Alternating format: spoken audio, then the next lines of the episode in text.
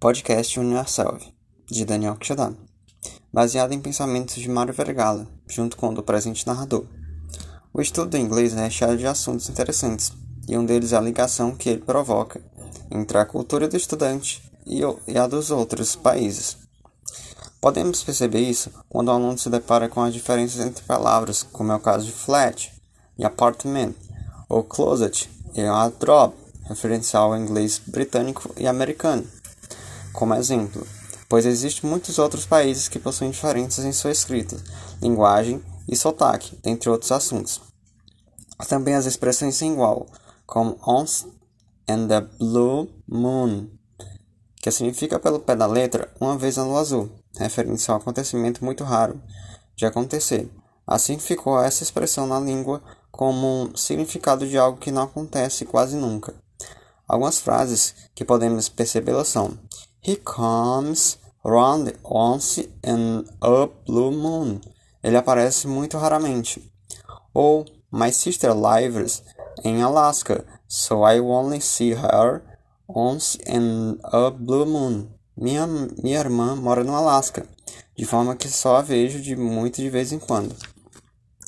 Outra palavra parecida que tem outro significado é out of the blue, e em seu sentido literal seria fora do azul, trazendo por seus significados sem aviso, sem aviso ou inesperadamente, dando a ideia de proveniente do azul.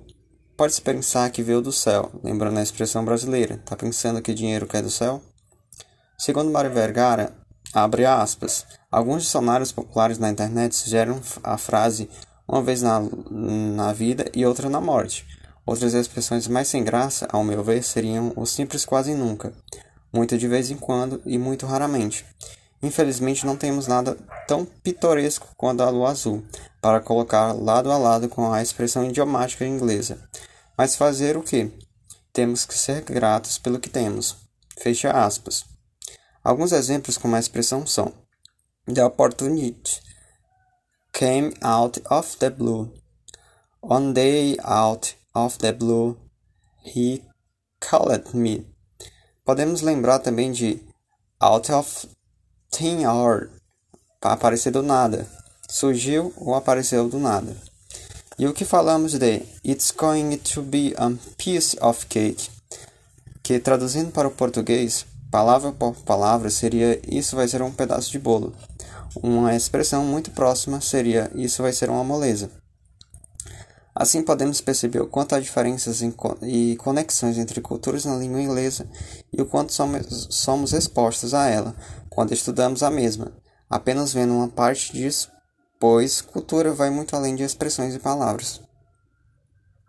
Fique em casa, se proteja.